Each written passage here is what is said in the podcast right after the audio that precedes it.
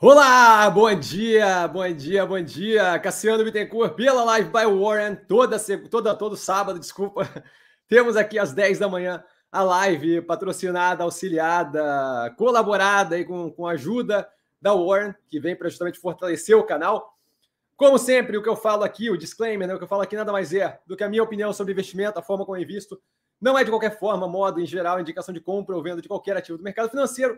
Aqui embaixo a gente tem ali o linkzinho para o Warren, tá? Justamente para ver a abertura de conta, que é gratuita, o home broker, o fundo de games, contravento cambial, é, que ajuda ali você a se expor ao setor de games sem ter que escolher efetivamente os ativos e ficar sabendo de cada um dos ativos a fundo, acho bem positivo. Tá? Você consegue se expor ao setor que é bem global, é, de modo é, bem pontual. A gente teve algum tempo atrás aqui o. Desculpa pelo barulho, a gente teve algum tempo atrás aqui o, o gestor de renda variável deles, falando justamente sobre isso, que está nas seleções do canal.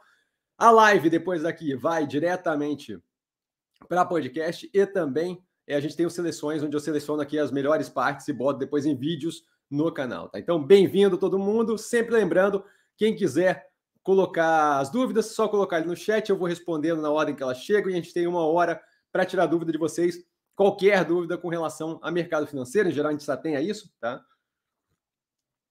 Eventualmente vem uma dúvida ou outra sobre é, vida em geral, mas é uma raridade um pouco maior. Então, comecemos com a nossa live. Começamos com o Gabriel, Eterno Gabriel. Bom dia, Eterno Mestre. Bom dia a todos, sempre super educado. Alexandre, a presença consistente nesse canal. Bom dia, mestre, a todos, também sempre super educado. Vocês desculpem, minha voz está um pouquinho ainda abalada, dado a rinite toda. Então, peço desculpas pelo, pela, pela, pela, voz mais sexy, assim, mais, mais, mais rasgadinha, rouca. Ele continua: pensa em analisar a Pets, já que a sua análise foi em 2020 no IPO, hoje já está com valores próximos ao, ao, ao IPO. Né? Então, é, com relação a Pets, é, como você vê lá na análise, a gente tem basicamente ali um negócio de varejo, tá? Muito comparável ali com Cobase, esse tipo de coisa vinculado a animal de estimação, a, a pet, tá? obviamente. e eu não, eu não vejo muito ali o, o, o, estímulo desse tipo de operação nesse momento, dado o desconto agressivo que a gente tem em outras operações e que tem ali um, é, uma operação, uma, uma, um negócio que chama mais atenção do que propriamente varejo, sabe? Quando eu olho ali pets, ela, ela, ela, eles têm prestação de serviço no que tange é, aqueles é, tipo clínica para pet, banho, tosa, hospitalzinho, esse tipo de coisa. Mas eu não acho que isso daí traz tanto assim uma diferença que justificaria é, levar ela de forma muito separada de outras varejistas, tá? E aí, nessa questão de varejista, eu prefiro operações que estejam vinculadas ao varejo de forma mais é, amplificada no que tange setor, produto, portfólio de, de, de bens, produtos e serviços, do que propriamente algo bem específico. Por quê? Quando você tem algum tipo de ativo que está vinculado a algo muito específico, no caso da Pets, no caso da Positivo, por exemplo, que é, que é completamente. Já estou me avisando aqui. É, o, o, caso, por exemplo, da, da Positivo, que é completamente vinculado ali a bem de informática e por aí vai, eu acho que a gente perde muito da capacidade de proteção de oscilação, volatilidade específica de setor, ao invés de outras operações, como o caso da Multilaser, que tem um campo muito amplo e está expandindo cada vez mais o portfólio de produtos, como o caso da Via, por exemplo, que trata de varejo, mas de uma forma muito, muito ampla, desde hum, é, linha branca com máquina de lavar geladeira até a parte ali de é, chaveiro e sei lá o que, sabe, esses, esses negocinhos menorzinhos então, eu acho que aquilo ali é, acaba protegendo mais de oscilações pontuais específicas, mudança de regra, mudança de regulamentação em um setor específico. Então, geralmente, dado o momento em que a gente tem muito desconto em várias operações que são bem diversificadas e positivas, eu não vejo por que eu estaria exposto a uma operação especificamente vinculada a um ramo específico do varejo. No caso deles ali, é coisa de animal de estimação, né? Então, toda aquela competição, por exemplo, que operações de varejo aqui no Brasil têm, de operações internacionais que exportam para cá, que a gente acaba, que, que, que, os clientes brasileiros têm a capacidade de, de importar, é, Shopee, Shein e por aí vai, a gente tem, eu, eu vejo pelo menos de uma forma mais é, violenta ainda, quando se trata especificamente de um setor pequeno e muito direcionado, é, aquilo ali, eventualmente, com uma mudança de regulamentação ou com entrada mais forte de algum player naquele setor, faz com que você tenha uma volatilidade muito maior direcionada e vinculada àquele tipo de ativo que deve acabar refletindo no preço. Então, nesse momento, não é uma operação que me chama atenção. A gente tem outras prioridades. Essa daí não é uma das que deve ser analisada primeiramente, tá, Alexandre? Espero ter sido claro. Ele continua com o Eletrobras se encaminhando para a privatização. Está acompanhando? Eu não estou acompanhando porque ela está se encaminhando para a privatização desde 2018. Não sei se vocês lembram, certo? A primeira vez que falaram mais forte aí da privatização foi em 2018, se não me engano, 2017 também, talvez. Mas sim, faz muito tempo e aí deu aquele pulo no ativo, salto no preço e está indo para privatização. E essa mesma frase de estar se encaminhando à privatização não é de agora, não foi hoje que eu ouvi, certo? Então, assim, imagina se naquela primeira vez que tivessem falado, ah, a Eletrobras vai privatizar, eu tivesse começado a acompanhar o processo de privatização da Eletrobras. Eu estaria até hoje comentando, fazendo vídeo, babá, e a gente ainda não teria qualquer nível de proximidade com a, a, viabilização efetiva daquilo ali. Tá? Quando você olha, por exemplo, o caso da, da Eletrobras ali, você tem um, um, questionamento, já se não me engano, do TCU, da CGU, é, vinculado à precificação que foi dada para viabilizar a, a, privatização, onde é questionado o preço cobrado de modo que não compete, não, não, não é casado com o valor efetivo da empresa. Eu, eu não sei, mas eu acho que isso daí vai dar o que falar. Eu acho que isso daí é, é mais um empecilho ali que vem para dificultar, atrasar e lamaçar essa privatização. Além disso, à medida que segue corrida eleitoral, a gente pode ver o que? Isso sendo usado como arma é, na disputa eleitoral em, em, troca de, de farpa ali entre, entre políticos, certo? De modo que se essa é, é, é muito difícil, naturalmente, no Brasil, passar reforma ou alguns movimentos mais fortes durante o período eleitoral. É, uma vez ali você começando a ter disputa eleitoral é, com campanha mais aberta, tá? Você pode ver o quê? Do lado do Lula ali, começando a falar: olha, tá vendendo a Eletrobras de vocês a preço abaixo e blá blá blá, e não sei o que, isso pode virar uma arma de campanha. Se aquilo ali se provar algo impopular no recebimento pela sociedade da parte do Bolsonaro, eu não duvido nada que, que, que se adia aquilo ali, certo? A gente vê várias atitudes do, do, da situação do executivo atual, justamente no sentido de, de focar e é, é, dar preferência ali a coisas que possam render ganho de popularidade. Como a gente vê pelas pesquisas, tem funcionado nesse sentido. Então, se essa privatização da Eletrobras começasse a mostrar mais um empecilho, mais um problema para a campanha do que propriamente algo beneficiário, dado é, a demografia ali dos, dos votantes do lado do Bolsonaro, eu acho que seria muito mais a possibilidade de perda de um público mais baixa renda do que do ganho de um público mais alta renda. Então, então eu acho que assim, grande parte da galera que, que, que ficaria mais estimulada a voltar no Bolsonaro devido à privatização da Eletrobras já está direcionada para votação nele e não para votação no Lula, que são os grandes, é, as pessoas que despontam ali na pesquisa eleitoral, certo? Então eu não sei, assim, eu acho, acho que cada vez mais se desenha um cenário onde nesse ano, talvez no, no, no segundo é, termo dele, no segundo mandato dele, é, poderia ser visto isso, ou de alguém mais é, vinculado com o livre mercado, abertura de capital e por aí vai.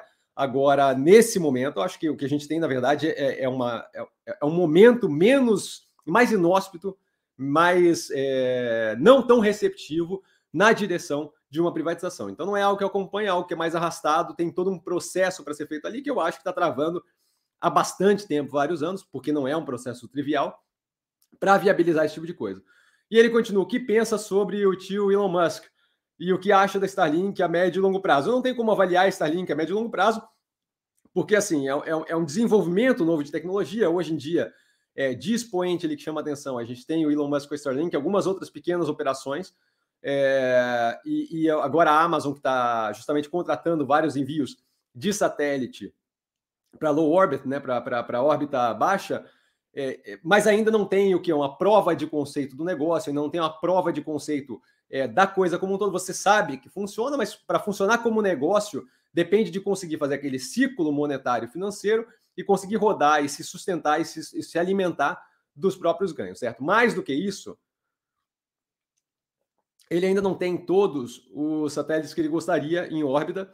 é, de modo que a gente não consegue ainda ter nenhuma noção, nenhuma ideia, a menos que comece a estipular, é, tipo, extravasando a, a projeção é, de modo a ficar menos é, realista, a gente não consegue ter propriamente uma ideia é, real de ganho de escala que pode ter com aquilo. Então, eu não tenho ainda uma, uma noção de qual é o nível de preço que aquilo ali vai chegar, que aquilo ali pode chegar.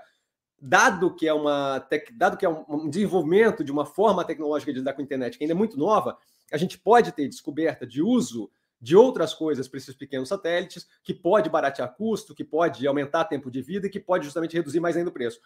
Independente disso, é, se você parar para pensar é, evolução de tecnologias que durante um período foram muito caras, o que inviabilizava o negócio, e essa já começa com valor que em alguns lugares do globo acaba sendo economicamente viável, é, eu, eu, não duvido nada que aquilo ali passe a ser cada vez mais é, uma escolha viável, não só para a galera que está isolada, mas para quem quer internet de alta velocidade em geral. A evolução tecnológica só deve vir a melhorar isso. E, e assim, é, isso, isso pode vir a, a, ameaçar, na minha visão, tá, a questão ali de cabeamento de, de fibra óptica. É, se você parar para olhar o fibra óptica, assim, eu não sei muito mais o quanto tem para evoluir naquele direcionamento. É, primeiramente, porque assim, a gente precisa de mais velocidade, é, e aí eu digo público em geral, não grandes operações, né? mas a gente precisa de muito mais velocidade do que 300 mega, alguma coisa assim. Eu acho que não precisa de tanto mais do que isso, certo? Então, assim, a questão de velocidade, acho que já está meio que no nível ali que mais do que aquilo é mais para floreado e qualquer outra coisa, não é algo que o público use em geral, certo? É, outra coisa, o, que, que você vai fazer para a fibra óptica ficar algo mais é, interessante? Você vai tornar ela etérea, vai virar fumaça ou alguma coisa assim, não acho que é viável. Então, visto que fibra óptica já está uma coisa é, meio no limite da evolução tecnológica deles, não no que tange velocidade, mas no que tange implementação, cabeamento, a forma de fazer aquilo ali, não tem como ficar, acho que muito mais é, sem atrito do que está hoje em dia. O, a Starlink ganha um espaço de abertura para a evolução tecnológica e, e, retirada da necessidade, por exemplo, de grandes obras de infraestrutura para a instalação de internet, que eu acho que é bem positivo.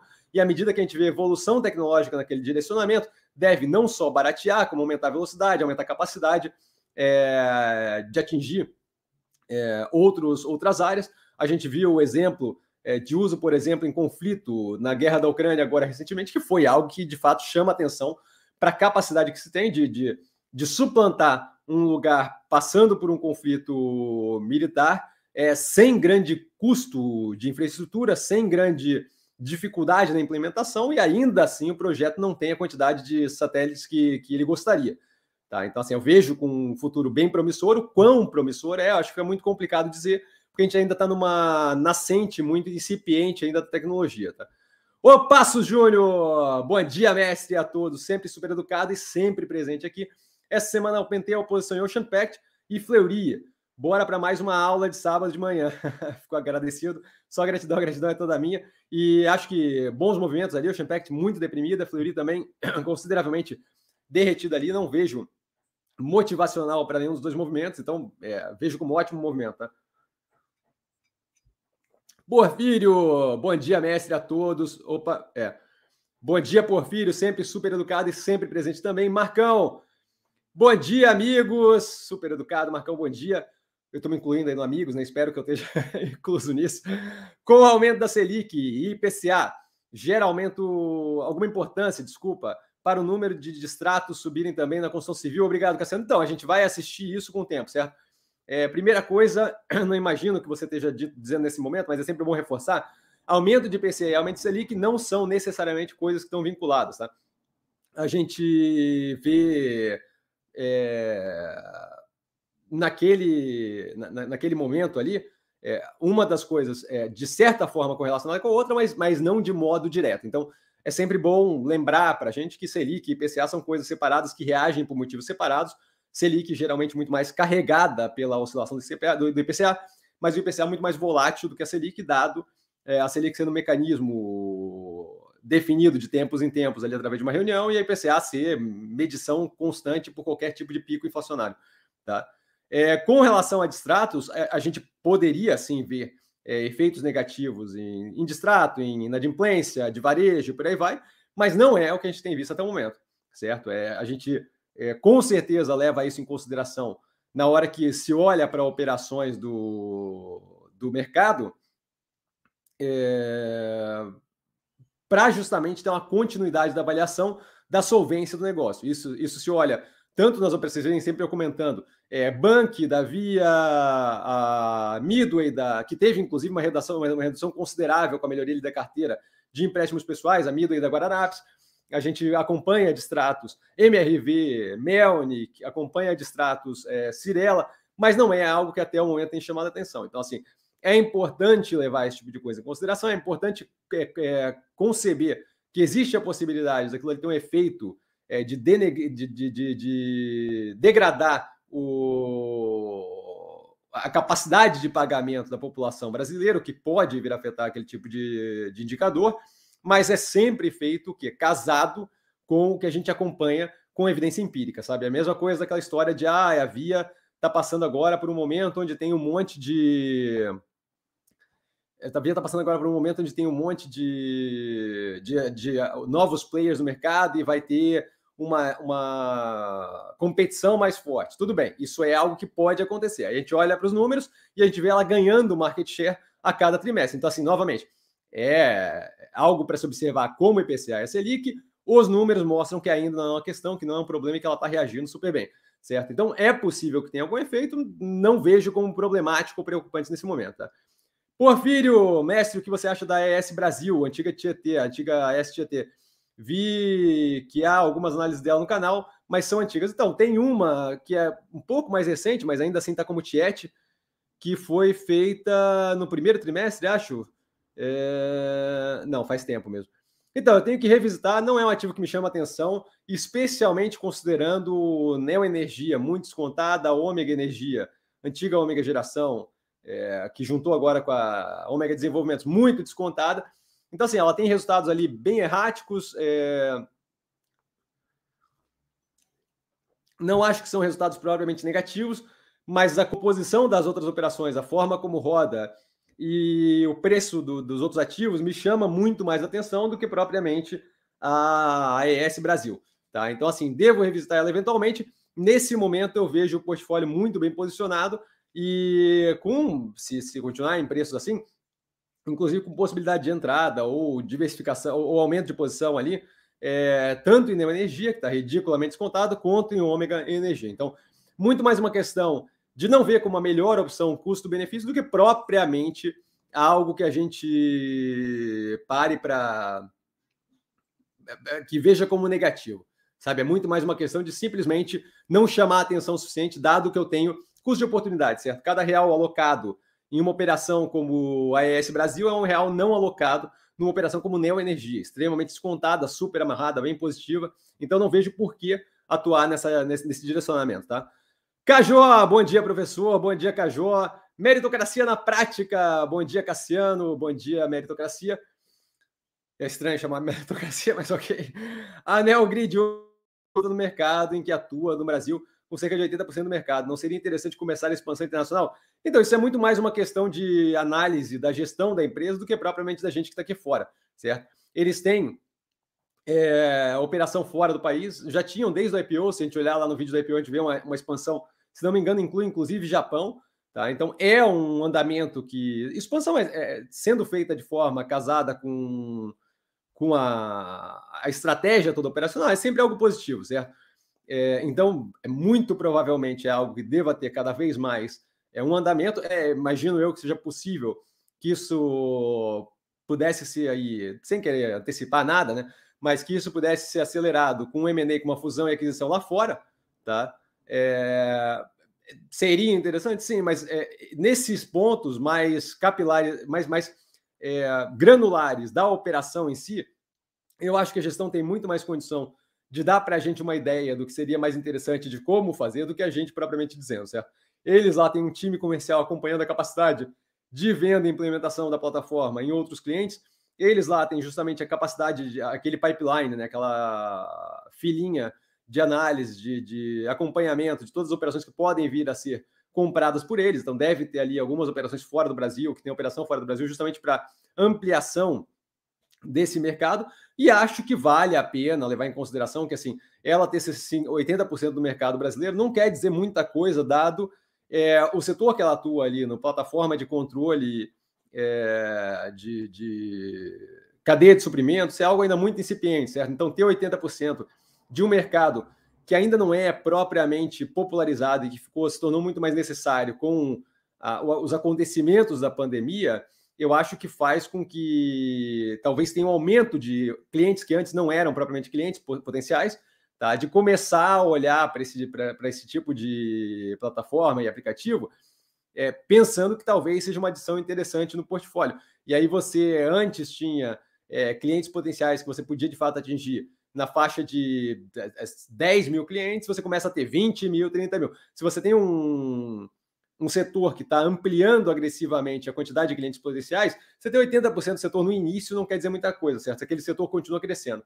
Então, acho que é, em setores consolidados, como construção civil, por exemplo, você tem um percentual de market, market share relevante, tem uma, é uma informação que quer dizer bastante coisa. Em setores muito incipientes, é, se você pegar, por exemplo, metaverso agora, tá? Ah, não sei quem tem 80% de market share do metaverso. Ah, mas o metaverso é, é muito incipiente ainda, certo? Então, ter 80% agora não quer dizer muita coisa, dado o potencial de crescimento que aquilo tem. E eu vejo essa parte de controle através de plataforma, é, aplicativo, software as a service, de cadeia de suprimento como ainda muito incipiente, de modo a dar justamente uma possibilidade de engrandecimento daquela participação agressiva, tá? É, de modo que aqueles 80%, nesse momento, é 80% de algo muito pequeno ainda. Mesma coisa acontece com cadeia de. com cadeia, não, com embalagem sustentável, certo? Hoje em dia você tem a participação de mercado de várias operações da cadeia de embalagem sustentável. A cadeia de embalagem sustentável ainda é muito pequena, certo? O mercado ainda tem muito para expandir.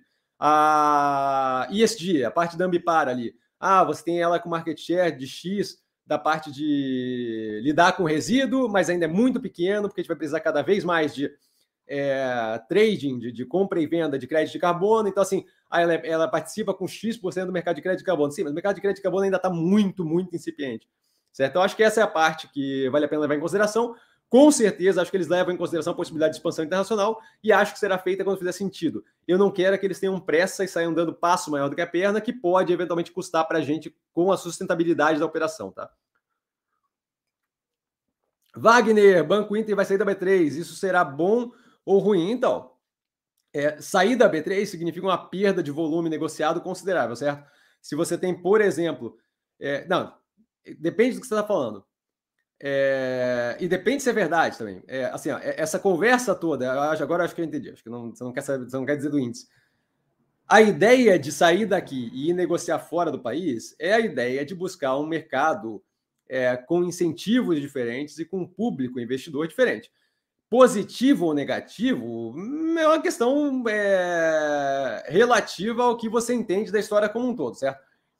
Eu vejo lá fora como um público é, muito mais acostumado a investir, um capital muito mais disponível para investimento. Vale lembrar que eu acho que isso daí não é certo, né? eles estão falando, essa conversa está rolando há bastante tempo e vai e volta, e vai e volta, e não, não, não acho que é, não acho que é essa certeza toda. Mas eu não vi as notícias de ontem para hoje, por exemplo. Tá? Mas isso dito, lá fora você tem um mercado muito mais participativo de pessoas físicas, um mercado com volume muito maior. E eu vejo como preocupante o fato de que o quê? O Banco Inter lá fora não é ninguém, certo? O Banco Inter lá fora vai ser uma operação. É... Vai ser uma operação na bolsa que não, não é propriamente uma operação que chama atenção. Aqui no Brasil, eles já não são o banco que mais chama atenção como, como ativo no mercado.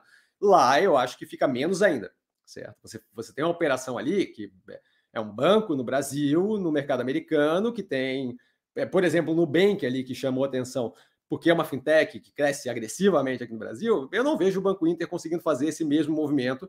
E aí você pode ver a operação é, meio travada lá, é, afetada por oscilação cambial, e sem um interesse muito grande dos participantes do mercado em comprar e vender, negociar aquele tipo de título acho que pode ser um tiro no pé. É, eu, eu, não, eu não compreendo muito bem qual é o estímulo que eles têm para, se for o caso, sair do Brasil e começar a negociar lá fora. Ah, eu, eu, entendo perfeitamente o estímulo que, a, que o Nubank tinha de abrir capital lá fora. O mercado americano é exuberante, a capacidade deles de precificar consideravelmente acima é, do que aquele preço, é, do que fazia sentido naquele preço, e eles fizeram exatamente isso, captaram violentamente, a ação derreteu. Para quem era para os controladores, para o grupo do Nubank como um todo, muito positivo. Para o mercado que comprou a ação na IPO, não dos melhores momentos que a gente viu, certo?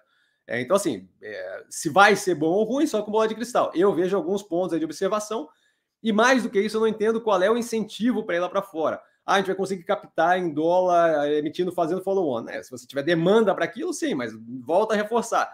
O fato de estar no mercado americano, de estar na Nasdaq ou na, na NYSE, na New York Stock Exchange, não quer dizer automaticamente que você é, é, foi vetado e é uhul, tá positivo, pode comprar. Não funciona bem assim. Acho estranho, acho que pode ser um ledo engano. Eu, eu, não, eu não consigo entender o estímulo para começar esse movimento, tá, Wagner? Paulão! Paulão, Bobby Burt. Toda vez que eu lembro, que eu leio o nome dele, eu fico simplesmente maravilhado. Para quem não conhece, o Paulão assumiu a sua identidade. Paulo Roberto Nascimento assumiu sua identidade completamente aqui no canal. Fico honrado com a presença dele. E ele começa com Bom Dia Cassiano e amigos e amigas do canal, sempre educado, sempre gentil, sempre inclusivo. Qual a sua opinião sobre a proposta de compra do Twitter pelo Elon Musk? É, novamente, assim, é, esse tipo de movimento a gente tem que ver. Pode ser que tenha um movimento estratégico, me parece é, mais brincadeira de alguém que tem muito dinheiro, tá? É, 40, 43 bi. Diga-se de passagem, acho que foi é, um número que faz 4,20 no final para fazer brincadeira com cannabis, né? É, assim, mostra a seriedade do movimento como um todo, do 420, né? Então, acho. É... Primeiro, Twitter é uma plataforma que não me chama atenção, entendo que é um negócio, entendo que roda, entendo que tem ganhos, babá, não sei o quê não é propriamente algo que me chama atenção, é, não é um negócio que eu teria interesse em comprar. Ele participa bastante lá, é outro nível de, de vínculo que ele tem com aquilo ali.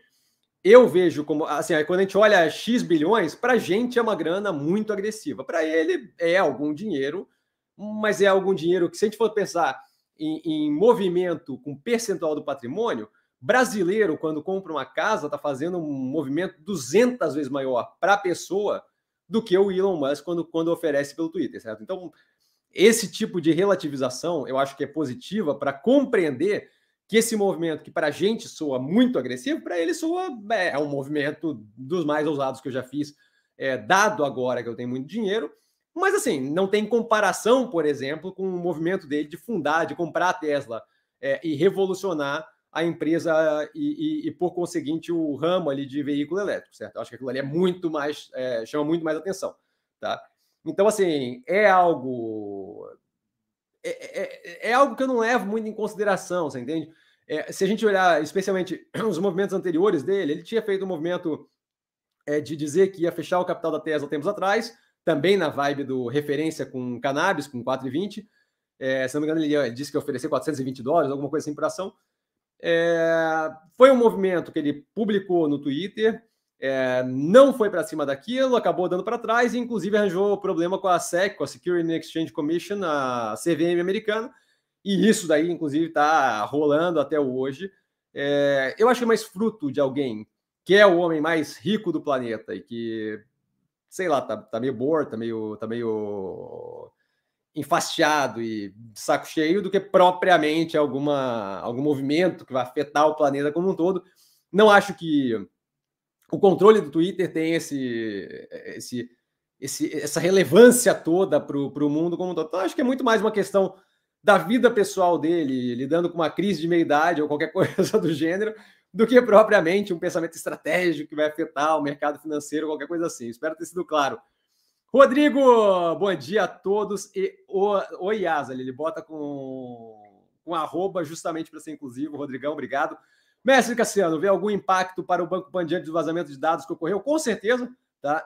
A questão é assim: se vê o impacto, sim. É negativo, sim. Vazamento é sempre negativo. Foi através de um terceiro, aparentemente, tá? De um, de um provedor de, de um fornecedor de tecnologia, tá? Isso reduz um pouco a possibilidade de litígio no direcionamento do Banco Pan, o que é positivo, dado a situação, é, é uma coisa menos negativa, vai.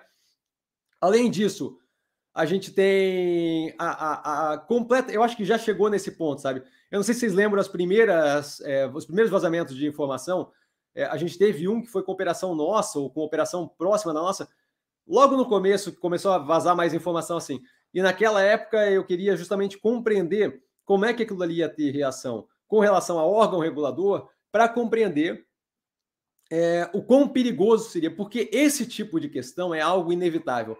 E o quanto antes a gente aceitar que é algo inevitável, mais rápido a gente chega num ponto em que a gente entende que é algo para ser remediado, alguma multa deveria ser feita, deveria ter algum nível de controle dos procedimentos que são implementados para a segurança é, da informação, porém, entretanto, todavia, eventualmente vai acontecer e você não pode simplesmente massacrar a operação que está passando por aquilo se você compreende que é algo inevitável. Naquele, naquela ocasião, que eu realmente não lembro qual era a empresa, a gente teve o quê? a, a empresa que passou por aquilo não foi massacrada e justamente houve a compreensão de que, olha, é o mundo. A gente teve o, o, os vários casos nos Estados Unidos com infraestrutura de tecnologia que acabou afetando DOJ, o Department of Justice, o, o, várias e várias empresas.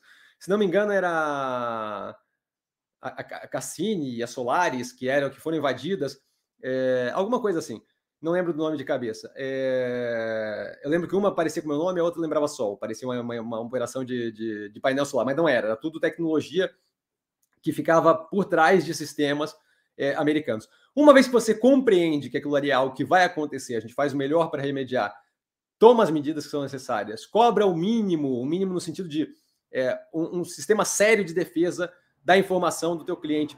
Mais do que isso, você não tem como fazer Eventualmente vai acontecer, seja por engenharia social, ou seja, atacar através de e-mailzinho que o cara clica no link errado, alguma coisa assim, seja por algum nível de zero day, de zero day, de, de, de, de é, falha que ainda não foi descoberta em algum dos aplicativos, sistemas por aí, e eventualmente vai acontecer. Então, assim, deve gerar algum nível de custo para o Banco Pan, não acho que deve ser algo muito relevante, deve gerar algum nível de receio dos clientes com aquilo ali, especialmente dependendo do quanto informação foi vazada e do quão relevante era aquela informação. A gente viu, por exemplo, o vazamento do Pix não era algo que propriamente chamava muita atenção. Vazou as chaves, o nome das pessoas, algo que não, não vai dar nenhuma relevância no coisa. Agora, o que fez diferença é que agora a galera podia mandar dinheiro para gente que eles não conheciam antes. Só, só isso, tá? Então, assim, é, acho que é relevante a gente ver é, o, o, quanto aquilo ali é, de fato, vazou dados efetivamente sensíveis que podem causar algum nível de efeito. Acho que o Banco Pan tem ido a público correr antes do problema, divulgar e mostrar que está, mesmo ainda sem ter muita noção do efeito que vai ter, já atuando naquilo ali, acho que é positivo. E a compreensão de aquilo ali é o que vai acontecer eventualmente com várias operações, acho que é algo necessário.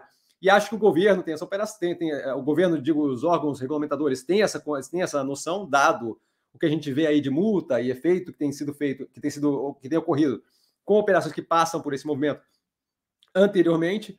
Então não vejo como algo preocupante. É negativo? Com certeza. Deve ter algum nível de custo? Deve. Deve afetar um pouquinho a confiança de, de cliente? Deve. Mas vai acontecer. Eventualmente vai acontecer. Tá? Então, assim, pontual, negativo, não acho que afeta a tese como um todo.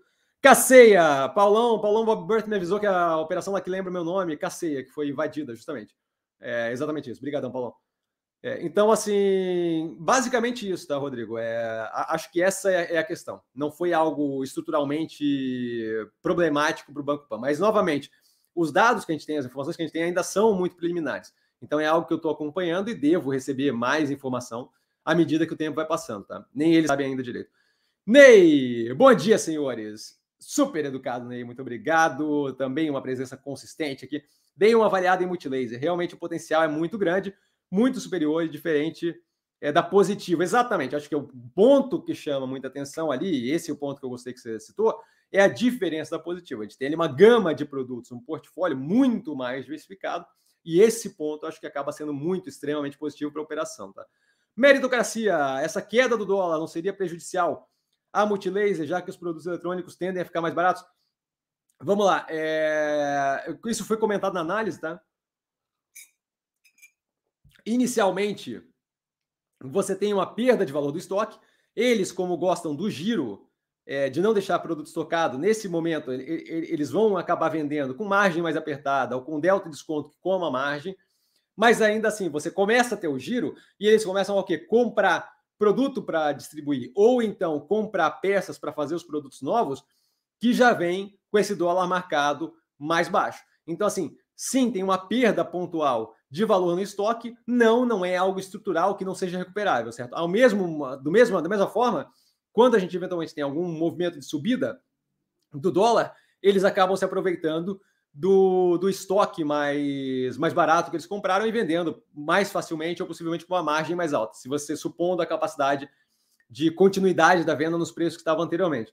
Tá? Isso dito, acho que funciona, não, não a regra não é essa, mas acho que funciona muito casado com lei de grandes números. No final, aquelas oscilações pequenas acabam se anulando, de modo que quando eu penso longo prazo o suficiente, eu vejo o quê? Que a oscilação para cima e a oscilação para baixo, de perda de valor ou ganho de valor de estoque, acabam se anulando no longo prazo. Não exatamente assim, mas de certa forma naquela direção. Não respeita a lei dos grandes números, mas eu imagino que tenda a ter aquele nível de momento.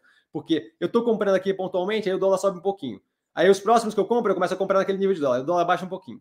Aí sobe um pouquinho, baixa um pouquinho. E aí eles ficam oscilando, assim, sempre muito acompanhando, como se fosse uma curva mais linear do dólar e a outra da, da, do, da compra de estoque sempre é, oscilando ali em volta dessa curva mais linear do dólar. Tá? Ao contrário, na verdade, mais linear da compra de estoque, é fechada por contrato, mas. É... Ah, agora, agora me, me fugiu a palavra. Mas é, um pouco mais bruta, assim, de, de, de menos é, suave, e a, de, e a do dólar um pouco mais suave, justamente permeando aquele mesmo espaço. Tá? Então, tem um efeito pontual negativo, ao mesmo tempo que tem um efeito pontual positivo quando o dólar sobe um pouco mais. E vale levar em consideração também é, todo esse planejamento que eles fazem de compra de estoque, giro de estoque versus oscilação de dólar. É, não vejo como problemático, mas sim, a gente tem, e foi comentado inclusive na análise, tá? Hélio, bom dia, mestre a todos, super educado Hélio, bom dia. Chegou a ver o resultado da Ouro Fino. A companhia fechou 2021 bem positivo, está em expansão para Colômbia e México. Tem algum interesse no case? Eu tenho interesse na operação da empresa, depois que eles compraram aquela questão lá de. Eu peço desculpa, barulho. Depois que eles compraram aquela operação genética, se não me engano, vinculada a bovino, de, de melhoria genética, alguma coisa assim, tá? Porém, entretanto, todavia, eu não posso ter, de fato, algum envolvimento mais forte ali com o volume negociado nesse momento, certo? O preço ainda é muito é, volátil vinculado a fluxo monetário. Não gosto de atuar com esse tipo de operação porque a precificação acaba ficando descasada do que vale efetivamente a operação e acaba ficando muito mais aproximada do que do quão estimulado está ou não a negociação no ativo. Então, essa é a parte eu ia analisar ela tempos atrás, quando ela fez aquela compra. Se não me engano, a operação de melhoria genética bovina. Tá? É, eu ia analisar a empresa quando ela fez aquela compra, e aí eu fui olhar o volume negociado, e o volume negociado é impeditivo para operar ali. Tá? Então, essa operação, fazendo follow-on, aliás, não, não, acho, acho que seria uma ótima ideia, sabe? Tipo, fazer um follow-on para aumentar o volume negociado, ao mesmo tempo captar para poder crescer a operação, você entra ali no radar como operação que tem mais negociação e eu, de fato, consigo operar. Ela trabalha com é, o setor ali de alimentação animal, mas mais, mais de indústria de, de, de criação, né? de, de, de livestock, de, de, gado, esse tipo de coisa, gado, suíno e por aí vai. É, pintinho e por aí vai. É, então, não sei, para mim o que chamou mais atenção não foi a expansão para a Colômbia e para o México, para mim, o que chamou mais atenção foi a parte de melhoramento genético, se não me engano, era bovino. Tá? Aquela parte ali, de fato, eu comecei a ver uma capacidade de expansão deles para setores que não envolvem só o, o varejo, distribuição, que eu achei bem interessante. Mas volto a reforçar, é, a gente tem ali uma situação onde o volume negociado ainda é muito, muito pequeno, de modo a, a, a complicar é, a operação ali com base efetiva no que a empresa é e não no fluxo monetário do momento. Tá? Rafael, olá Cassiano, olá Rafael. Na sua opinião, é muito arriscado ter muitos IPOs na carteira? Olha só, é, é, eu acho que primeira coisa a gente tem que ver como é que a gente pensa a questão de ter IPO na carteira, certo? A IPO é um processo que, uma vez passado, deixa de ser, sabe? Então, assim, é, a IPO é um, é um momento no tempo, não é um vínculo à operação. Toda operação que está no mercado, toda não vai mas assim, em grande parte, a grande maioria passou por um IPO. Operação, ah, Cassiano, são todas. Não, não são todas. Log, por exemplo, foi um spin-off, não é um IPO. Ela foi separada da MRV e jogada a mercado para quem tinha MRV, tá? Então, assim, não são todos, mas a grande maioria passou por um IPO. Eu não vejo ninguém chamando a Cirela de uma ação de IPO, certo? Por quê? Porque passou tempo suficiente de modo que a galera não considera mais assim. Então, acho que a primeira coisa é parar com essa coisa de chamar de é, IPO na carteira. Você não tem IPO na carteira, você participa do processo de abertura de capital, tá? Initial Public Offer, é, oferta pública inicial, e uma vez passada, aquela empresa é uma empresa com capital aberto, tá? Então, acho que a primeira coisa é esquecer isso. Acho que sim, grande parte dos efeitos mais agressivos que a gente tem em empresas que abriram capital recentemente vem desse pensamento, dessa narrativa que é vendida, de ah, e IPO e papai, não sei o que, zero de relevância, não tem qualquer vínculo com a realidade. Diga-se de passagem, se você pensar em momentos de juros mais altos, as operações que fizeram IPO recentemente são as mais beneficiadas, dado que eles, dado que eles têm uma injeção de caixa naquele momento agressiva, que permite redução de alavancagem, se for o caso, por um juros mais alto incomodando, aumento da, da, da operação com expansão e compra de novas operações. A gente viu a Redditor comprando Sul América, por exemplo. Tá? é, a capacidade de lidar é, e, e, avançar mais agressivamente contra a competição, dado justamente é, a, a, o fato de eles estarem mais capitalizados naquele momento. Então, assim, o momento do IPO não é definitivamente um momento negativo para a operação. Tá? Ela sai dali capitalizada, com uma capacidade agressiva de expansão, investimento, competição. Então, assim, eu acho que é muito mais uma questão de compreender que não existe uma, uma, uma ação IPO na carteira, do que propriamente de, de pensar como arriscado. No outro ponto ali, discutindo risco, se você parar para avaliar é, risco curto prazo, com certeza, quanto menos conhecido o ativo e menos popular o ativo, maior é esse risco no curto prazo. Por quê? Porque o mercado tende a oscilar, caso de Ocean Pact, por exemplo, tá? O mercado tende a oscilar ignorando a realidade da operação e focado na narrativa que é vendida, tem pouco histórico a empresa, é pouco popular, então o menor volume monetário faz com que oscile mais agressivamente. De modo que, sim, no curto prazo existe um risco de oscilação maior daquele preço, dado justamente a falta de conhecimento. Muitas vezes tem poucos analistas é, atuando sobre a empresa, aí tem muita gente que não atua, não compra e vende, não investe ali, por não ter análise de banco de grande porte. Eu acho uma besteira, mas, novamente, minha opinião, não quer dizer nada, tá? Então, esse, essa falta de popularidade é algo que com certeza afeta, é, causando uma volatilidade maior. Se vocês olharem para isso, e eu faço isso há algum tempo, toda vez que sai é, esse tipo de coisa de recomendação, as 15 ações mais recomendadas por 50x operações, as 12 ações mais recomendadas por todos os analistas, as N ações mais recomendadas pelas maiores corretoras do Brasil. Você vai ver que sempre figura, sempre figura entre as cinco maiores Petrobras, Vale do Rio Doce, e por aí vai. Banco do Brasil, Bradesco, Itaú. Por quê? Existe um, um, um, um existe um estímulo quando você é analista de um banco, quando você é uma operação de research, existe um estímulo a não descolar demais dos coleguinhas, de modo que, considerando a sua operação de research, a sua operação de análise de ativos por um banco, é mais jogo você errar com todo mundo do que você errar sozinho destoando.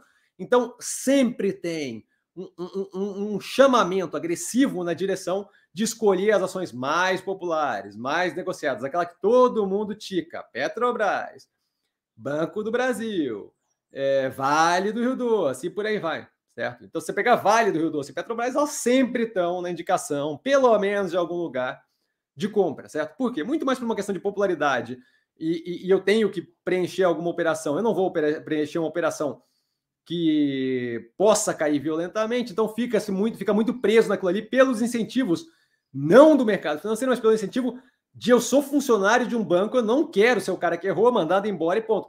Eu, diferente deles, eu não tenho que acertar no curto prazo. Eu não tenho um chefe que pode me mandar embora se Ocean Pact derrete 70% e depois sobe. Eu tenho esse período todo para aguentar aquilo ali, reduzir preço médio, me colocar numa posição muito positiva e ver aquela subida cavalarmente, cavalarmente crescendo meu, meu patrimônio. Uma pessoa que está trabalhando para um banco não tem esse longo prazo, porque o chefe dele vai estar tá fungando no cangote dele, falando: e aí? Vai melhorar? E aí? E aí? E aí? E isso daí acaba criando um incentivo para justamente errar junto com todo mundo, para você poder dizer: olha, eu errei, mas todo mundo errou. Ou apostar em operações que não tenham muito para oscilar para baixo, certo? Então, volto a reforçar. A questão é, é, não pensar na questão do ter IPOs na carteira. Toda operação, grande parte das operações fazem IPO, então isso é, não é a forma de pensar, é um processo que se passa, tá? É, mas sim, a gente tem operações menos populares, menos conhecidas, mais recentes, que acabam tendo uma oscilação, volatilidade maior, dada a falta de conhecimento, não é todo mundo que aprofunda na, na avaliação do ativo. A gente viu ali pelo BOFA, pelo Bank of America, falando ah, é 120 mil e agora é 135 mil, o, a, a, o Ibovespa no final do ano. Então, a gente vê que os chutes são dos mais variados. Quando você tem um cenário é, onde você deveria ver tudo como distribuição probabilística e você acaba tentando acertar o número que vai sair no final da conta, você tem um cenário onde muita gente é misguided, é, é guiada numa direção errada, certo? Adorei a pergunta, Rafael, é uma pergunta que, que me deixou explicar aí toda a questão de por que, que não tem IPO na carteira, tá? Muito obrigado, cara.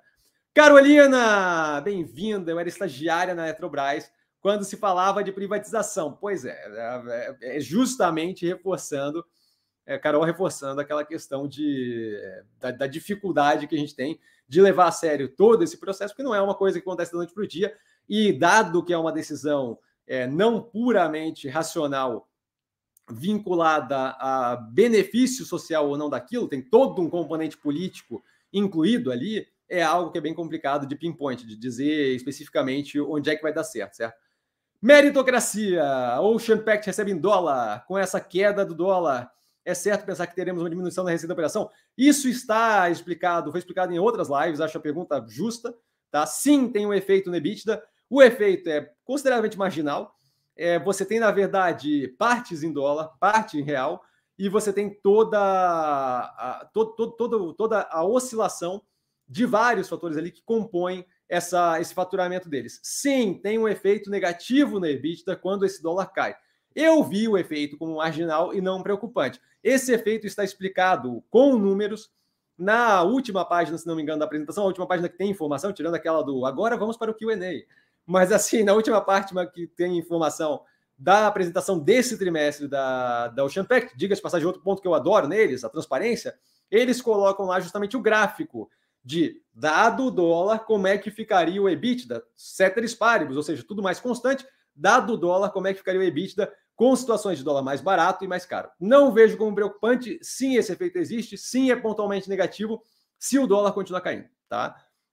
Então é, é muito uma questão de, de, de, de, você ver se você está confortável com aquela situação. Eu tô zero preocupado e super confortável. Essa informação aprofundada está na parte que eles fazem a projeção do rendimento do, do, do, da operação para esse ano, tá?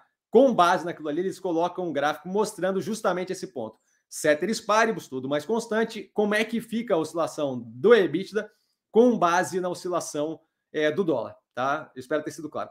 Faça você mesmo. Bom dia, professor, bom dia a todos. Super educado e tá virando figurinha repetida aqui, hein? Bem-vindo, bom dia. É, Romério, bom dia a todos. Super educado também, sempre presente. Romério, bom dia. Dione, bom dia a todos. Bom dia, Cass. Cheguei. Eu tenho que fazer isso, porque é um combinado que a gente tem. Então, agora, ele é o Ludmilla e eu tenho que imitar ela cantando. Eu acho que, eu, eu acho que esse acordo não foi os melhores que eu fiz na vida, claramente sair perdendo nessa história. Ele ganhou o apelido e eu tenho que fazer um papelão toda vez que ele aparece na live. Bem-vindo, Johnny. Adorei o, o jeito que ele assumiu o, o, o apelido. Ai, me divirto com vocês, cara. Meritocracia com a saída. Eu acho que eu dei bom dia ali pro Johnny. Bom dia, Johnny. Com a saída do Sérgio Moro, você acha que teríamos alguma chance de terceira via? É, vejo a terceira via sem Sérgio Moro muito espalhada e mesmo juntos eles têm pouca chance contra os extremos Lula e Bolsonaro. Eu acho, meritocracia, cada vez mais a gente tem de fato um cenário é, que, na minha visão, ainda tem muita coisa para acontecer, ainda é muito difícil de prever.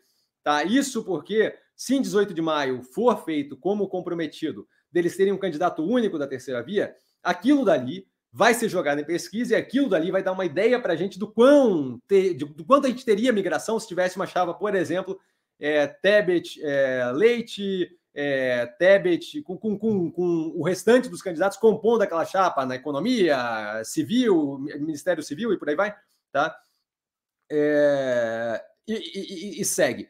Tá? Se a gente tiver, uma vez tendo isso, se vier a acontecer uma formalização de uma candidatura única, ali naquele momento, a partir de 18 de maio, a gente começa a ter capacidade de, de fato, ver como o público recebe aquilo. Até lá fica muito complicado. Então, assim, até lá o que a gente tem? A gente tem a perda, é a perda, a, a saída ali do Sérgio Moro com a indicação do Bivar, como colocado no compondo da tese da sexta-feira, é, que causa um emagrecimento daquele centro. Acho que essa parte você lê muito bem. Eu estou casado nessa leitura. A gente tem ali, de fato, algo que, que, que espatifa um pedaço é, de popularidade considerável, ainda que tinha, tivesse muita rejeição e aparentemente um teto muito baixo do que podia atingir. A gente tem, de fato, o candidato da terceira via que tinha o maior, que estava como o maior expoente, que já tinha sido cotado, é, saindo fora e entrando no lugar dele, já travando aquele lugar, é, o Bivar, tá, o Luciano Bivar.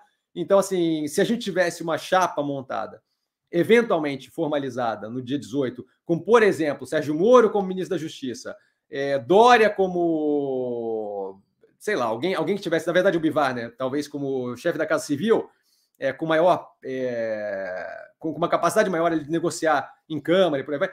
Simone Tebet como presidente, Eduardo Leite como vice e por aí vai. Talvez a coisa ande numa direção mais, mais, mais clara e a gente vai ter uma visão.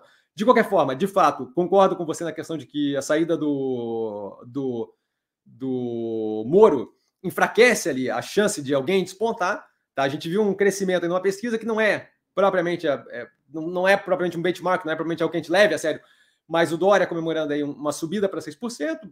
Vamos ver o que acontece ali, tá? Mas eu acho que antes do dia 18 de maio, a gente não consegue ter muito capacidade de, de, de, dizer nada, tá? Por quê? Mas mesmo assim, sim, vendo o enfraquecimento da possibilidade de eles formarem uma terceira via. Por que, que eu não vejo a capacidade? Porque tem duas coisas muito importantes. Primeira delas, no 18 de maio, a gente tem que ver a capacidade deles de conversarem a ponto de sair com uma decisão só de uma chapa única. Isso já vai ser mágico e revolucionário se eles conseguirem conversar vários partidos com ideias completamente diferentes e formarem uma chapa única. Se isso acontecer, já é um pedaço que deve dar uma clareza muito boa para a gente. Após isso, saindo uma chapa única, a gente vai ter uma bateria de pesquisas, e aquela bateria de pesquisas vai dar uma ideia muito boa do quão bem recebido aquilo ali foi ou não pela população. E aí, à medida que o tempo passa, a gente vai ver cada vez mais aquela chapa única ganhando popularidade no sentido de se tornar conhecida, e aí a gente vai ver de fato uma avaliação da população sobre o quão seria positivo ou não aquela terceira via. Então, é, resumindo, sim, enfraquece, acho que enfraquece, vejo da mesma forma que você, muito espalhado ainda com muita dificuldade. O ponto que daqui para frente é o mais relevante para mim, que é o que eu estou esperando, é dia 18 de maio. O que, que vai ser? Vocês vão conseguir colocar uma. Vocês vão conseguir colocar uma chapa única ou não. E a partir dali a gente começa a ter uma clareza. Mas no resto, estou muito casado com você. Acho que é uma, uma perda considerável. E outra, mostrou uma, uma ingenuidade considerável do Moro, tá? de trocar para um partido que simplesmente. Eles não botaram nem alguém que tivesse alguma chance de ser eleito. Eles botaram o Bivar 100% para negociar politicamente é, no futuro e gastar zero com a campanha nacional, gastar muito mais com a campanha de construção de bancada na Câmara, tá? Então, assim, uau, tomou uma na cabeça, sabe? É, mas eu acho que muito casado, espero ter sido claro, tá? E acho que dia 18 de maio é, é o que marca ali pra gente, nem tanto por quem eles vão colocar, mas muito mais pela. Vocês vão ter capacidade de colocar ou não. Fernandinho, bom dia, mestre e grupo. Fernandinho super educado, deve doer nele ter que falar desse jeito. Não tem feriadão, é 24, 24-7 na renda variável. Não, com certeza não tem feriadão, é trabalho direto. Eu peço é, a compreensão de vocês que essa semana não teve análise, porque eu estava com uma rinite, pegou bastante, precisava descansar um pouco, então eu fiquei trabalhando forte, mas sem a produção de vídeo direto, tá? Mas sim, aqui não para. Jorge, bom dia a todos, sobre educado Jorge, bom dia. Estou aumentando posição em Cogna e Cruzeiro do Sul, as duas de educação, para quem não conhece. O setor está muito descontado. Caso a curva de juros pare de empinar, quais setores se beneficiam primeiro? Acho que primeiro os que dependem de financiamento, certo? Então, assim, construção civil começa a ver um futuro com é, estacionamento e redução de juros que permite a continuidade do crédito imobiliário, todos os setores de consumo que vêm é, com auxílio de empréstimo pessoal, crediário, financiamento, como Via, Guararapes, por aí vai, todos esses devem se beneficiar primeiro, tá? E aí, aquilo dali deve eventualmente, dado a tua posição ali incógnita em Cruzeiro do Sul, só para dar uma palhinha, né? aquilo ali deve eventualmente ser repassado para o quê? Dado a maior é, tranquilidade, dada a maior capacidade de financiamento, dado a maior, aquilo ali com certeza começa a gerar uma movimentação mais agressiva na economia de, bom, os juros vai começar a baixar, vou começar a investir para pegar a economia melhorando, e aí você começa a ver justamente a capacidade das pessoas de é, planejarem é, um pouco mais longo prazo uma faculdade, um curso de especialização e por aí vai, e aí sim a gente tem um efeito mais positivo Cogna, Cruzeiro do Sul e por aí vai. Cruzeiro do Sul, diga de passagem, remetendo aquela questão do IPO colocada antes, é uma das que eu achei que fosse relevante e positiva. Comento isso na análise do IPO, por quê? Porque ela sai do IPO com muita grana, num cenário onde vai ter muita escola de pequeno porte, faculdade, instituição, quebrando, e ela vai chegar ali com um bolo de dinheiro do IPO, com capacidade de investimento muito agressiva. Então, novamente, volto a reforçar. O momento do IPO muito mais positivo do que negativo no que tange a operação, e talvez um delta mais arriscado no que tange o preço do ativo. Mas o preço do ativo, no curto prazo, pouco importa para a gente, certo? Jesse Clayton, bom dia a todos. Bom dia, Jesse Clayton, super educado. Existe alguma explicação na diferença de preço de ações ordinárias e preferencial? Exemplo, modal 3 e modal 4, que nos últimos tempos é em torno de 30%, diminuiu bem a diferença de semana.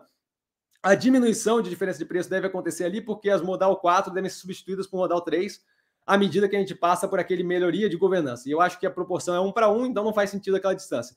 A diferença do preço mais agressiva acontece porque a, a ordinária, representada pelo número 3, como comentado no é, básico da Bolsa, o básico da Bolsa no canal, a playlist que está no canal, é, tem direito a voto. Isso, às vezes, em alguma operação é muito mais relevante do que outras. Em geral, operações que têm é, aquele pedaço ordinário mais aberto ao mercado, tá? E a 4 da direita, preferência em pagamento, geralmente rendendo ali dividendos um pouco mais gordos é, e é, recebendo primeiramente, tá?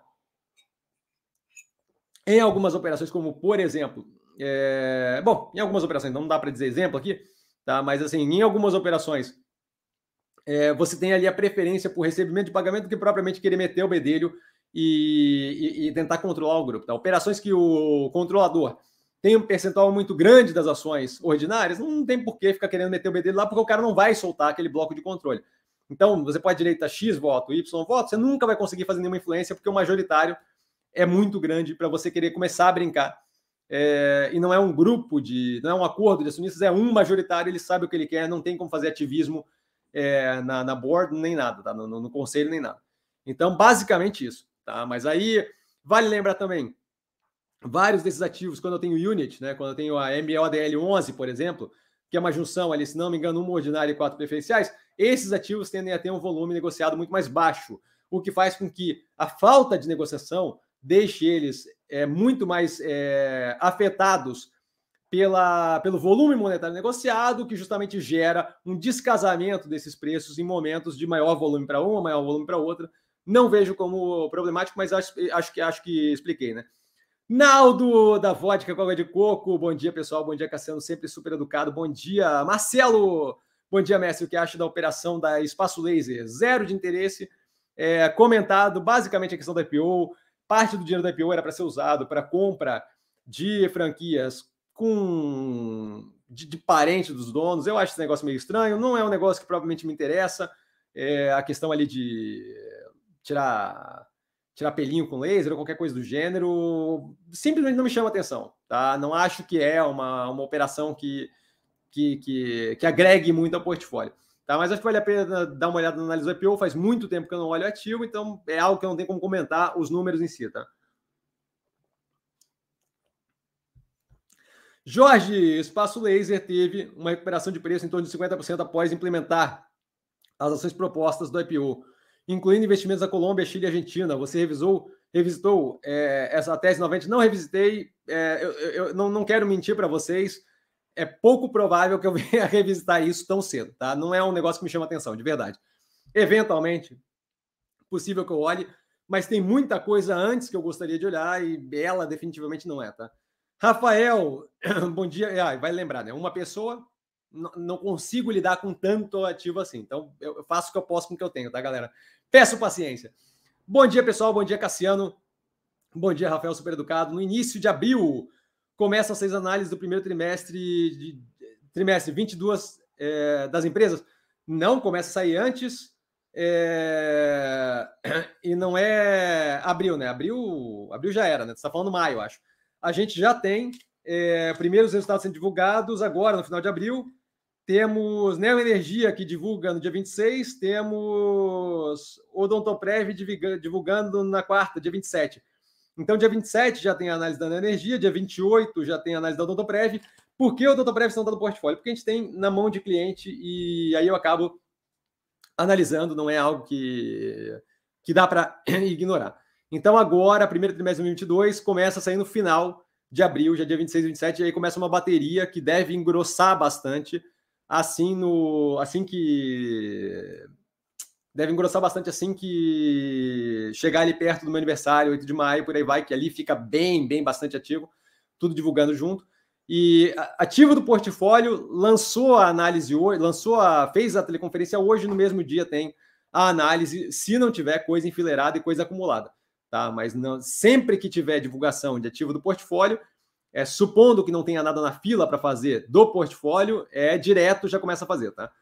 Vitor, bom dia a todos, super educado Vitor, bom dia, mestre. Quanto a Porto Seguro, acha que tem algum racional por trás da mudança de nome da empresa Porto Seguro para apenas Porto, impacto zero, não? Eu acho que o impacto vem das medidas que eles tomarem na sequência disso. Aparentemente, é para sair da ideia de que eles vão continuar só na parte de seguro. Eu acho que essa parte é positiva e relevante, é algo que comento direto a gente tendo operações ali muito vinculadas a seguro especificamente, você tem a dificuldade em momentos de redução de juros, de inflacionamento mais controlado. Então, essa diversificação que foi feita é, pela Porto Seguro há bastante tempo, vem sendo feita, aliás, tem análise no canal, é, eu vejo como positivo. É, a parte de formalização com a operação do nome corporativo ali, eu acho que é mais uma, uma clareza do direcionamento que eles estão tendo, que deve é, no sentido organizacional, é, aprofundar mais ainda esse, essa diversificação de sair de operações puras e simplesmente seguro do que propriamente algo que seja a mudança. Acho que aquilo ali é o sintoma da coisa e não propriamente a causa da coisa. Tá? A causa foi quando eles começaram a comprar outras operações e diversificar é, a participação, deixando de ser pura e simplesmente seguradora. O sintoma é justamente começa a ter fontes de renda que deixam a operação mais é, estável, médio e longo prazo, começa a pensar em reformulação da forma que eles se colocam corporativamente e por aí vai. Tá? Mas acho que é muito mais um, um, sintoma do movimento já feito do que propriamente um movimento sendo feito a partir de agora. Tá? Rafael, sobre Cogna, acha que o ativo vai começar a dar sinal de melhoras nos demonstrativos nesse ano? Hum, aí só com bola de cristal, certo? É, se eu tivesse essa resposta, alavancaria violentamente na direção que fosse e daria rico do dia para noite. É, não tem como saber, é, tenho que analisar ainda o quarto trimestre para ver como é que foi esse trimestre. Gostei da forma que eles planejaram a saída e a passagem pelo momento mais pesado do, do, dos danos que foram causados pela pandemia. Agora, o que vai acontecer médio e longo prazo não depende só deles, depende de toda uma conjuntura econômica a ser é, levada em conta e por aí vai. Então, não, não, não tenho como dizer como é que vão ser os próximos resultados, certo? Só com bola de cristal. E ele continua com outra pergunta sobre modal mais alguma ideia de data a ser apresentado o que vai acontecer com a empresa? É, eles deram um prazo para o fechamento, aprovação do Banco Central, está na análise do, no vídeo do canal. Eu não lembro bem qual era o prazo. É, tem alguma ideia, mas assim, é um processo longo, não é um processo trivial, não tem nenhuma data fechada para acontecer, tá? Eu não tenho ideia nenhuma e eu, eu não estou provavelmente preocupado com a celeridade ou não daquele processo, tá? Mas eu não, não saberia dizer. Talvez na, na relação com investidores, entrando em contato com eles, você consiga alguma informação mais próxima disso, tá? Ernesto, bom dia, investidores e investidoras, super educado, Ernesto, e inclusivo, muito obrigado. Bom dia para você. Jusceli, mais uma presença feminina que as meninas estão humilhando. Bom dia a todos, bom dia, Jusceli, bem-vinda. Super educada, mais uma live para mais conhecimento e um sábado, e um sábado super tranquilo. Maravilha, fico feliz que o sábado está tranquilo. Ernesto Cassiano, o que achou da aquisição da Lojas Render entrando no setor de logística? Acho ótimo começa a estruturar uma parte que cada vez é mais necessária para operações, especialmente as que têm a parte de e-commerce.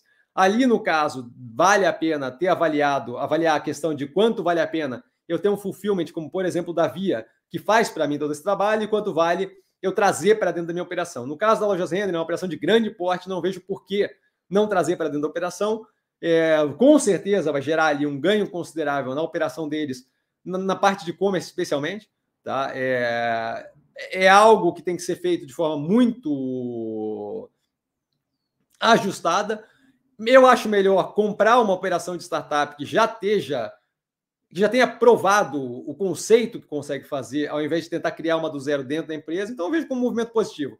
Tá? É, auxilia naquela integração da parte de capacidade, de last mile, de cadeia de suprimento deles, é, para chegar no cliente final. A operação de e-commerce deles crescendo é mais do que necessário esse tipo de coisa. A gente vê, por exemplo, quanto eu falo positivamente disso na Mobile, certo? Que tem a operação gerada por eles desde o início, a Mobile Log dentro da operação. Acho que é positivo, sim.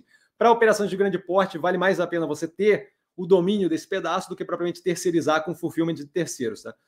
Ernesto chegou a ver as prévias da Zetec por cima, muito vagamente, tá? Não consigo te, te comentar. Eu via da Cirela positiva, via da MRV positiva, então, da, desculpa, da Melnick positiva, então estou bem tranquilo com as operações do portfólio, tá? Mas não cheguei a ver da Zetec de perto, não. Até porque prévia é algo que eu não paro para prestar muita atenção, tá? Vitor, e, e por que, que eu não paro para prestar muita atenção? eu ter mais vendas, eu ter mais lançamentos, não, não quer dizer que aquilo dali girando dentro da maquininha do, da empresa vai me dar lucro, o EBITDA positivo no final, certo? Tem todo um processo ali dentro que me faz é, talvez ter um resultado que descase daquela prévia super positiva. Por exemplo, se eu tiver um custo de venda muito alto para conseguir vender aquela quantidade toda, lançar aquela quantidade toda, de modo que coma ali minha margem e eu venha ter um resultado menos positivo no futuro. Então, prévia é um negócio que eu vejo com, com com, com um pouco de, de, receio, assim, tá? Vitor, galera, vamos parar com as perguntas aí que eu vou correr ali, eu vou ver se eu consigo chegar no Johnny, tá? Mas a gente já tá, já, já passamos aí da hora. Mestre das empresas ligadas à indústria automobilística, Tupi, Mali Metal Leve, Yoshi Maxion, e considerando a transição de motores a combustão para elétrico, acha que a, que a Maxion, e aí ele me avisa educadamente, continua, muito obrigado, seria menos impactada, já volta ali, Ernesto, menos impactada, mais favorecida pois fábricas, é, fábrica de rodas, chassi, desculpa, favorecida do que, imagino, né? Fábricas pela fábrica de rodas, chassi, até carro voador precisa de roda, vê desconto potencial para a Maxion, ou nas outras do setor, roda para pouso, ele está falando ali embaixo. É, então, o ativo, é, faz tempo que eu não avalio, via a última vez que eu fiz análise, via a posição da operação como bem posicionada, acho que você toca num ponto positivo, que ela não está vinculada diretamente à questão do motor de combustão, que com certeza é algo positivo, dada a mudança que tem na forma de funcionamento de um, veículo, a tração elétrica e a combustão. Morre, seu lixo. Bom, desculpa, mosquito. É, me, me exaltei aqui. É, então, assim, sim, o fato de estar vinculada a uma parte auxiliar da forma que funciona veículo automotor, no caso que viraria elétrico, né, é positiva. Eu não sei se tem um benefício propriamente, mas tem uma continuidade da operação que, no mínimo, vai ser sem muita é, modificação na forma de operar, dado que veículos, como você colocou de forma muito clara ali, veículos vão precisar de, de roda de um jeito ou de outro, então com certeza é algo positivo. Eu analisei a Tupi mais recentemente, gostei da operação, acho que está bem posicionada. a galera está rindo aqui do mosquito. É, então, assim, são, a Yoshi Maxion tem que voltar a analisar. São operações que devem se favorecer com o retorno à normalidade do setor automotivo. Não é a operação que me chama a atenção nesse momento, mas com certeza sim tem algumas ali que são interessantes e eu devo começar a olhar para elas novamente, eventualmente no futuro próximo, tá? Ernesto, os cortes das lives ficaram muito bons. Eu fico muito feliz em saber. Toda vez que eu jogo os cortes, eu sempre fico meio assim de encher de muito conteúdo, mas a galera tem recebido bem. Então é bom ter um feedback aqui, tá? Cassiano, seria interessante convidar os gestores das empresas do portfólio para aprofundar para aprofundamento das teses. É, assim, ó, eu, eu super entendo. A gente tem várias entrevistas de vários deles na internet. Eu não sou propriamente a pessoa melhor para entrevistar ninguém, tá? Não sou um grande entrevistador, não sou jornalista nem nada. Então eu faço a outra parte, a parte da análise com base nas informações públicas, justamente visando é, pegar o que eu consigo dali. E aí, quem quiser ouvir eles falando, não falta live deles participando. Tá? É, eu, eu, eu, eu, contribuo de uma outra forma. Então, eu fico sinto muito para vocês, fico devendo essa parte, mas não é a parte que eu acho que eu, que eu tenho uma contribuição melhor é, a fazer aqui, tá? Rafael, uma parte interessante, da, importante da vida assim, é entender o que você é capacitado a fazer, consegue fazer e vai fazer de forma primorosa e o que você simplesmente não é a melhor pessoa para fazer, tá? Minha visão.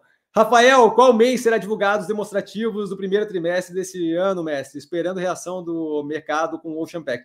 Então, A gente vai ter eles liberando paulatinamente até o momento. As que eu tenho ali, é, tenho, tem algumas aqui, tá? É, não sei muito bem. É, eles vão liberando à medida que vai passando o tempo. A gente tem Clabin dia 3 de maio, Minerva dia 11, Ocean Pact dia 12 já está aqui, Engie dia 5.